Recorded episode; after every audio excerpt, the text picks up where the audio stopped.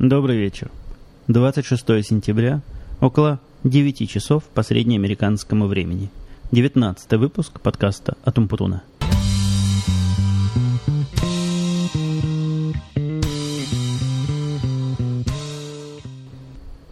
Вот та жуткая гроза, о которой я вам рассказывал, и которой предупреждали меня все новостные и погодные сайты, прошла ну, сказать, что прошла стороной не сказать, но прошла через нас, не причинив никаких видимых и невидимых разрушений. Она выглядела просто как сильный тропический ливень, который лил, наверное, часа три, как из ведра.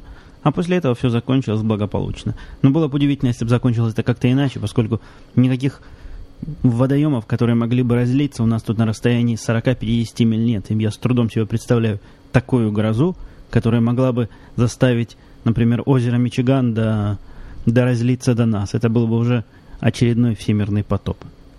Кстати, возможно, возможно вы заметили не, некоторые изменения звучания. Я вам скажу маленький такой производственный секрет.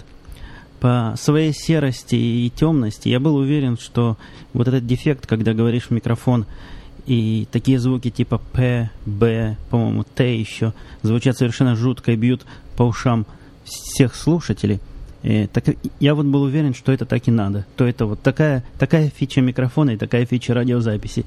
Меня еще даже удивляло, как это у, у ведущих такого не бывает. Но я для себя нашел самый простой, простой ответ. Видимо, думал я у них микрофоны получше. И поэтому я пытался, значит, в своем э, лексиконе количество слов с вот такими ударными воздушными буквами минимизировать. Ну, действительность оказалась гораздо проще и приятнее. Ничего, ничего этого делать не надо. Есть такая простенькая фиговина, которую я приобрел и поставил. Стоила она долларов 30. В общем, такой кусок чулка на вид, на кольце диаметров сантиметров 10. Называется это поп-фильтр. И он вот и предназначен для того, чтобы вот этот эффект странный, вот этих ударных звуков, которые бьют вас по ушам, он минимизировать. Ну, насколько получилось минимизировать, по-моему, получилось. Но вот, видите, прямо вот этими буквами ПБ уже злоупотребляю. Дорвался. Но расскажите, как стало ли лучше, стало ли иначе. По поводу вопроса о процентах и оценах на Apple, которую я затрагивал прошлом и в позапрошлом подкасте. Меня тут справедливо поправили, что данные по поводу двух с половиной или двух, я уж не помню, сколько я говорил, процентов, устарели. Действительно, в последнее время доля рынка Apple составляет 4,5%. Так что извините за неточную, непроверенную информацию. Сегодня мне еще один э, слушатель прокорректировал, что цена Power Mac, вот этого, который мощный, я говорил, стоит 3000 долларов. Он утверждает, что можно за 2, за 2,5. Ну, тут и да, и нет, поскольку я, собственно, говорил о самом могучем, и как его брал, как вот эту точку отсчета. Ну, конечно, если брать который попроще, его действительно можно за 2, за 2,5 тысячи долларов собрать. Но, хотя, на мой взгляд, это дело совершенно не меняет. Цена просто жутковастая, и, ну, вообще, ум за разум заходит за персональный компьютер 2,5 тысячи платить на, на, в 2005 году это просто, просто звучит странно. Хотя есть любители, видимо. А еще один вопрос, даже дважды заданный этот вопрос, касается ну, той истории про угон, которую я рассказывал. Я действительно ее не полно осветил, что вызвало некоторые недоумения. Э, да, добавляю, этих угонщиков-то действительно задержали, и задержали их при попытке мою машину завести. Я уж не знаю, что они делали, как они именно намеревались машину с пустым аккумулятором завести, но они откатили ее, наверное, метров на 300 от дома, и там пытали, один сидел за рулем, а второй, значит, ее пытался толкать. Я не знаю, может, они ее с толкача хотели завести, но это дело, конечно, было совершенно безнадежное. Они могли бы ее толкать еще километров 10 с таким же успехом. Но, пожалуй, на этом краткий обзор ваших писем можно считать завершенным. Если вы помните, прошлый подкаст я записывал перед поездкой на работу – вот там случилось довольно такое забавное событие. Даже не, это трудно сказать, что это событие, это происходит постоянно, но сам по себе факт удивительный. Вот описываю вам такую, такой бэкграунд всего этого дела. Я по работе пишу массу всяких программ, и большинство из этих программ не выглядит никак. То есть это какие-то служебные вещи, которые никто не видит, они где-то там на серверах работают, но кто надо, тут понимает, что дело делаю правильно. А тут так случилось, что мне пришлось писать программу которая рисует на экране окошечки, всякие кнопочки, в общем, всякие такие глупости. Дело совершенно несложное, особенно по сравнению с теми программами, которые я пишу 90% времени. Ну, вот это единственное дело, которое можно кому-то показать. Ну, вот написал я эту программу. Доложу вам совершенно нехитрая программа. Я где-то недели две возился с этим делом. Э, принес на работу, поставил. Зову своего начальника, показать ему вот даже не в смысле похвастаться или похвалиться, поскольку, на мой взгляд, в таких программах совершенно творческий потенциал специалиста никак не не проявляется, и хвалиться там особо нечем. Мне надо было уточнить, как выглядит там тот или иной график. Реакция нашего, ну вообще нашего персонала на эту программу оказалась просто удивительной. Значит, пришел сначала начальник, посмотрел, глаза загорелись, как будто увидел любимую игрушку. Говорит, стой здесь, ничего не трогай, сейчас я приведу людей. Пошел по офису, собрал всех, кто там был. А, в этот момент было, по-моему, человек 8-10 в офисе. Значит, он их всех собрал, привел к моему компьютеру, развернул дисплей и сознанием дела стал эту программу демонстрировать, у самого глаза горят, и горят причем такой гордостью за эту программу, как будто бы он ее вот несколько минут назад родил, это вот его любимый ребенок. Ну, в общем, такая совершенно ерундовая программа вызвала такой странный и, и неуместный, на мой взгляд, фурор. Кстати, я вам как-то уже говорил, что, на мой взгляд, в английском языке степеней вот таких превосходных много, и вообще язык страдает, ну, на мой взгляд, это не сколько язык страдает, а сколько головы, наверное, страдают преувелич... различными степенями преувеличения. Так вот, я в меру сил своих занимаюсь неблагодарным делом а, уравнивать эти, эти выражения. То есть, когда меня, вот, например, спрашивают, как дела, а я уже их приучил, что к тому, что если я говорю, типа, нормально, то это не значит, что у меня какая-то трагедия, поскольку э, среди американцев, если тебя спрашивают, как дела, самая низкая степень нормальности это, наверное, по-русски переводится как превосходно. То есть, если у тебя превосходно, то это, в общем, каждый день. Так все живут каждый день в превосходном состоянии. А если вдруг, как у меня, нормально или обычно, то это что-то у человека, то ли, то ли кто-то умер, то ли какие-то большие проблемы либо на личном, либо на рабочем фронте.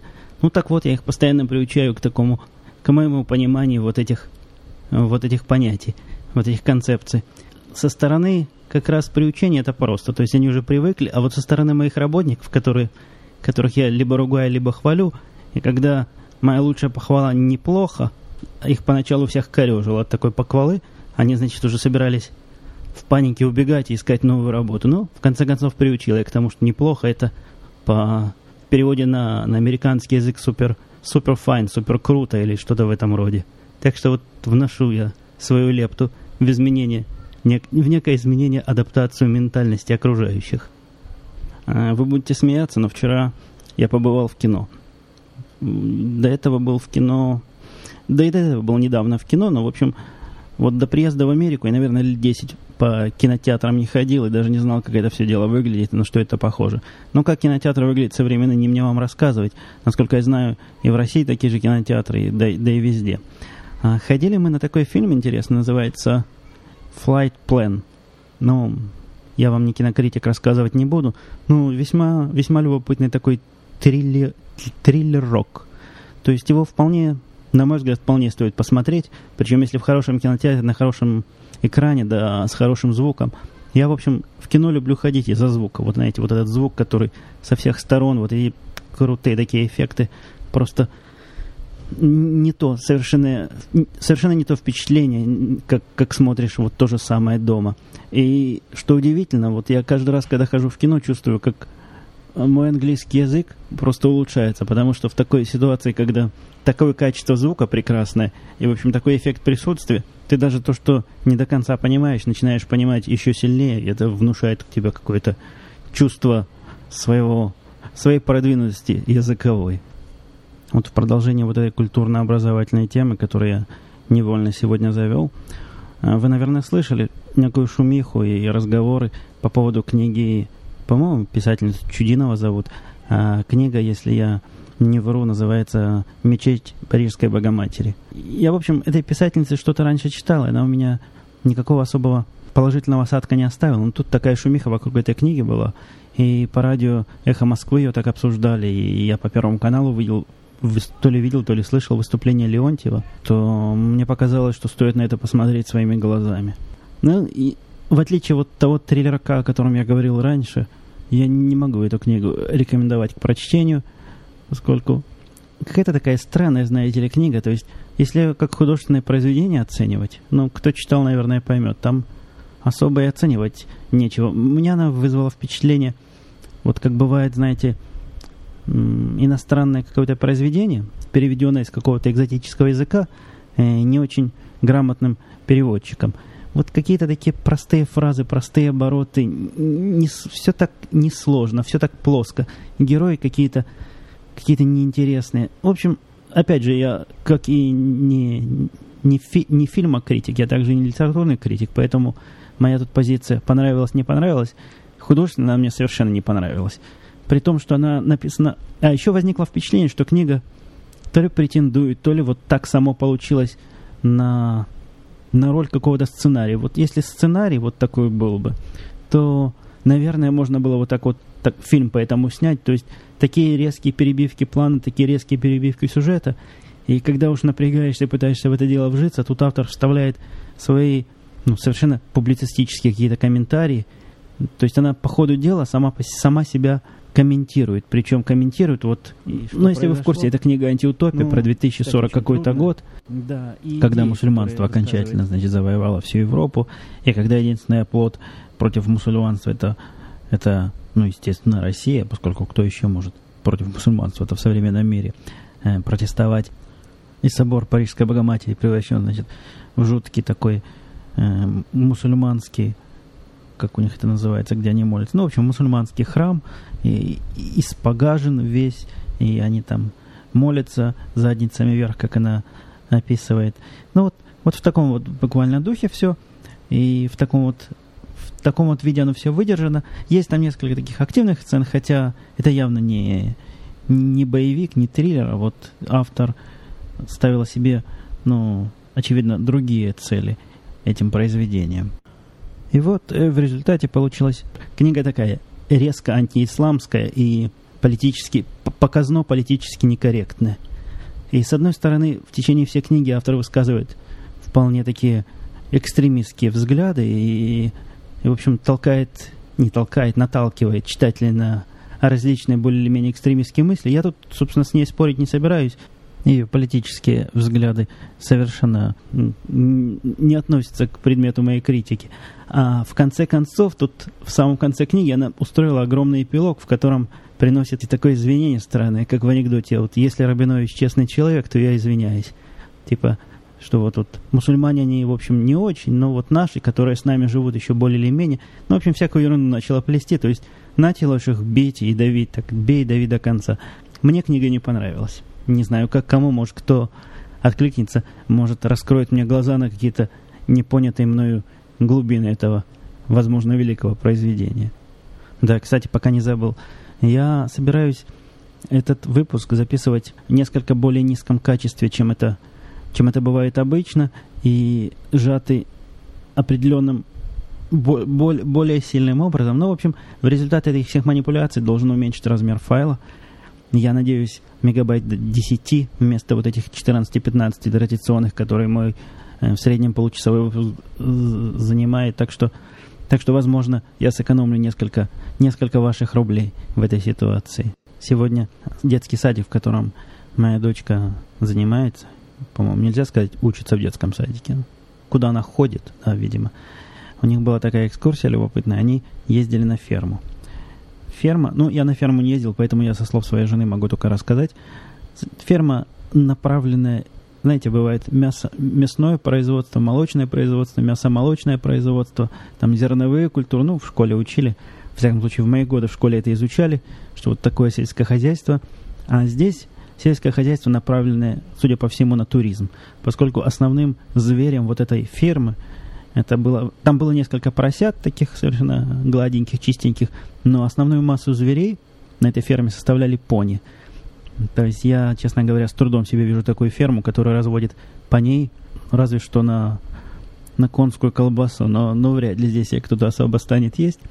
Ну, в общем, такая ферма любопытная была. Там, знаете, бывают такие аппараты, которые продают за, за монетки различные мелочи. Так вот здесь за монетки продавался корм для этих зверей.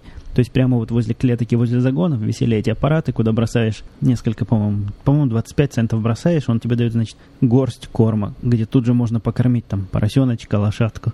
Ну, в общем, так вот, так вот делают бизнес на, на детках, на туристах. Кстати, к слову, такой сельскохозяйственный туризм, это здесь явление довольно-таки распространенное. Я частенько ну, даже не я частенько, а вот моя, моя жена с детьми частенько ездит, я там тоже пару раз был, на такие мероприятия, где едешь на, сначала минут 40-50 куда-нибудь в глушь Иллинойса, куда-нибудь совершеннейшие поля, там выходишь и идешь чего-нибудь собирать. Собираешь это все с превеликим удовольствием. В течение там часу-двух, пока не устанешь, потом то, что собрал, взвешивают, ты это оплачиваешь, и довольно везешь добычу домой. Но мы таким образом собирали голубику, которую... Здесь она называется голубика, но, на мой взгляд, это называется черника. Ну, в общем, вот этот вот эту ягоду собирали. В общем, люди еще ходят собирать малину. Я даже слышал, что кто-то ходил собирать крыжовник. Вот такого вида сельскохозяйственный туризм. Что мне не понравилось во всем этом мероприятии, это мне очень напомнило времена моей ранней молодости, когда я был когда учился в школе, нас отвозили на лето в такой лагерь труда и отдыха, это называлось, где школьники пахали на полях. И вот там тоже давали тебе делянку, которую надо было каким-то образом обработать. И ни шаг влево, ни шаг вправо, потому что вот твоя делянка обработал, свободен. Ну, свободен, не свободен, переходишь к следующей. Так здесь, представьте, приехали люди, вполне себе взрослые, за свои собственные деньги собирать вот эту чернику, голубику, и их вот так ставят в ряды, и ходят вдоль рядов тетки такими совершенно советскими лицами. И при попытке несчастного туриста прыгнуть в сторонку и сорвать спелых ягодок с рядом стоящего куста, где их еще другие туристы не обобрали, он чуть ли не по рукам получает, его окриками загоняют на место, значит, дособировывай то, что собирал раньше. Ну, в общем, у них такой план по плановой квадратно-гнездовой очистке всех кустов, и, и почему-то мы, мы этот план должны воплощать в жизнь. Ну, как ни странно, никто этим особо не возмущается, хотя, в общем, народ здесь довольно возмутливый, и если бы ему чего э, не понравилось, так он бы молчать не стал. Ну, это, видимо, считается здесь чем-то обычным и правильным. Давненько-давненько в моем разговорном подкасте не присутствовала музыка. Противники музыки в подкастах, наверное, радовались. Те, кто наоборот, наверное, наоборот, радовались меньше. Но сегодня есть у меня настроение послушать что-нибудь с вами и поставить и это не что-нибудь, а это будет Кермин Тайлор «Too Late Now».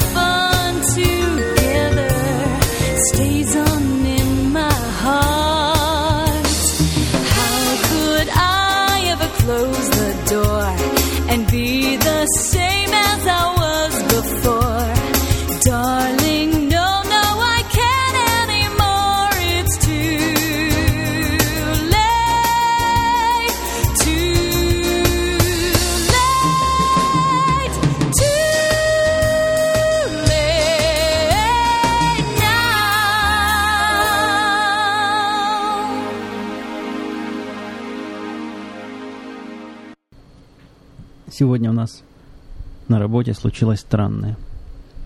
Э, если вы помните, я рассказывал довольно давно, еще в одних из подкастов первого десятка про ситуацию, когда жалуются на Павела. Помните, Павел мой, польский программист, о том, что он, значит, грубит.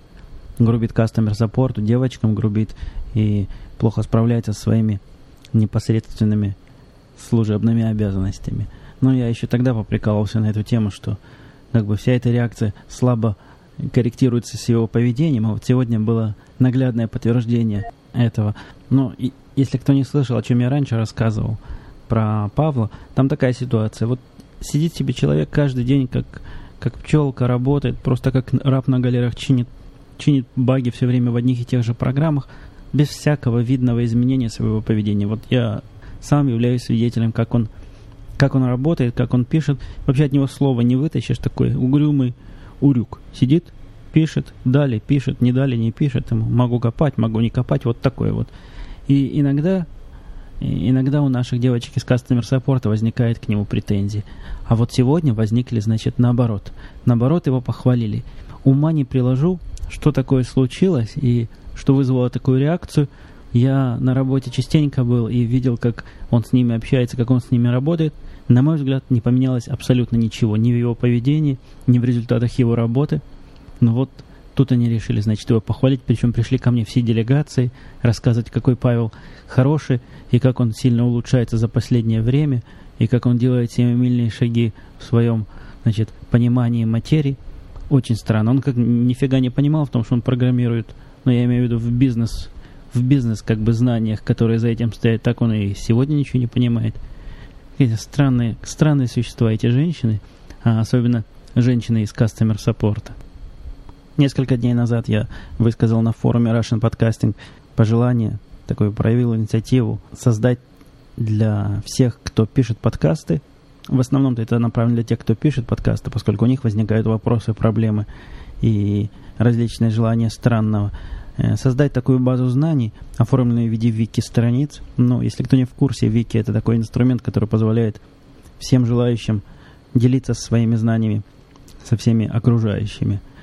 Э, Все это причем происходит просто и, и без особых знаний, как бы технологий, как это все вводить. Ну, чем-то это даже похоже на какой-нибудь блог или что-то в этом роде. Чуть сложнее, конечно, поскольку там есть свои технические заморочки, но но тем не менее, это может возникнуть такая, такая база знаний, которые мы сами для себя же и создадим. На мой взгляд, это ну, сам себя хвалить не будешь, хотя сам не похвалишь. Никто не похвалит. Правильная идея. Такие знания нам нужны, причем где-то сконцентрированные, чтобы можно было в одно место прийти и по возможности найти э, основные ответы на свои основные вопросы. А у меня такие вопросы возникают, вот, например, по эту сеточку. Я бы сам никогда бы не придумал даже как она называется.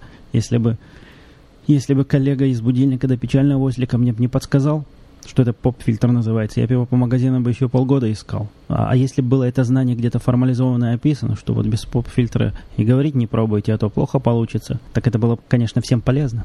И всем радостно от этого, особенно подкастерам. В конечном, в конечном счете слушателям это бы улучшило их слуш, слушательный experience бы, в конце концов. Насколько я понял, есть надежда в ближайшем будущем этот, я не знаю, насколько в ближайшем, но в будущем э, такую систему поиметь на нашем Russian Podcasting, чему я, собственно, рад и с чем я, собственно, вас и поздравляю. Опять же, наведенной ссылкой э, с нашего форума я посмотрел весьма прикольный водкаст, они называют, видео, подкаст. Огромный, конечно, файл, там мегабайт 400, по-моему, было. Качался не очень шибко про то, как, значит, делать подкасты. В смысле практического руководства это весьма и весьма малоинформативное такой кинофильм, хотя посмотреть было интересно. Там основную часть фильма они рассказывали, как делает один из крутых таких продвинутых подкастеров свой подкаст, но он не совсем подкастер, он имеет... Э, это его профессия, вот эти все, все штуки записывать. Там, конечно, такая студия, чтобы только слюнки текут, там какой-нибудь железки дешевле 500 долларов у него не водится, и вот рекордер за 800 долларов это ну, называет дешевым устройством и использует его исключительно как, как бэкап устройство на тот случай, если значит, компьютер у него сбойнет. Ну, в общем, было прикольно посмотреть, хотя, опять же, если кто-то ищет рекомендации, как свой подкаст сделать, там про это было сказано буквально пять слов. Вот берете микрофон, вот берете э, усилитель, вот это все включаете вместе и вот записываете. Была очень краткая лекция по поводу... Я, я это, собственно, все, все почему рассказываю, потому что я знаю, для многих есть определенная проблема выкачать вот этот 400-мегабайтный файл. Так вот, если вы ищете там рецептов, как сделать свой подкаст, то, на мой взгляд, э, это совершенно не то, что вам надо. Так что имейте в виду, может, сэкономлю вам еще десяток другой мегабайтов. А завтра я собираюсь, несмотря на то, что завтра у меня тут только вторник, это совершенно нетипичный для меня день посещения работы, посетить свой офис. Для этого есть такая странноватая причина. У нас появился один заказчик крупный, который очень любит совать нос в наши дела. Ну, он еще не совсем появился, он собирается появиться, но нос уже начал совать сейчас – Сначала он заставил написать нас всех отчет по поводу того, как значит, мы защищены, нельзя нас взломать. И, в общем, всякие дурацкие вопросы задавал. А теперь, ну, эти были вопросы в письменном виде. Я там ему чуть ли не целую диссертацию написал по поводу, как тут у нас все построено. Очень любопытный. Очень много знать хочет. А мне, понимаете, эм, была дана такое указание рассказать ему все, что он хочет слышать, только при этом ему ничего конкретного не говорить. Так что пришлось проявить чудеса изобретательности и сообразительности. А завтра, значит, сама кульминация. Он присылает своего главного технического специалиста, он называется CTO. Вот этот CTO придет беседовать с нами, ну, с нами, значит, со мной, по поводу того, как наши системы устроены. Опять же, лишнее, от лишнего знания лишние печали, и поэтому говорить ему о том, как действительно все устроено, мне не стоит, поскольку Бог его знает. Может, они собираются нашими конкурентами стать уж больно какие-то они любопытные. Но потенциально это очень интересные, конечно, заказчики, поэтому будем ему завтра морочить голову по полной программе. Так что завтра мне в 9.30 надо быть на работе. А для того, чтобы в 9.30 прийти туда, я вам пожалуюсь, это мне нужно часов в 7 встать. Для меня проснуться часов в 7 утра, это, я не знаю, как равносильно для нормального регулярного человека проснуться в 4 утра – тот, который всем, значит, просыпается обычно, а проснуться в 4. И после этого придется, видимо, ехать на поезде, потому что это самый час пик будет. И если я вдруг поеду на машине, а на машине придется ехать только в том случае, если я просплю на мой поезд на 8.20, то я буду чувствовать добираться очень и очень долго. Поэтому, несмотря на то, что у нас еще в, в запасе буквально пару минут осталось до, до конца нашей обычной записи, я буду заканчивать подкаст и буду собираться идти спать к завтрашнему поезду, чтобы успеть. Услышимся на этой неделе. Пока.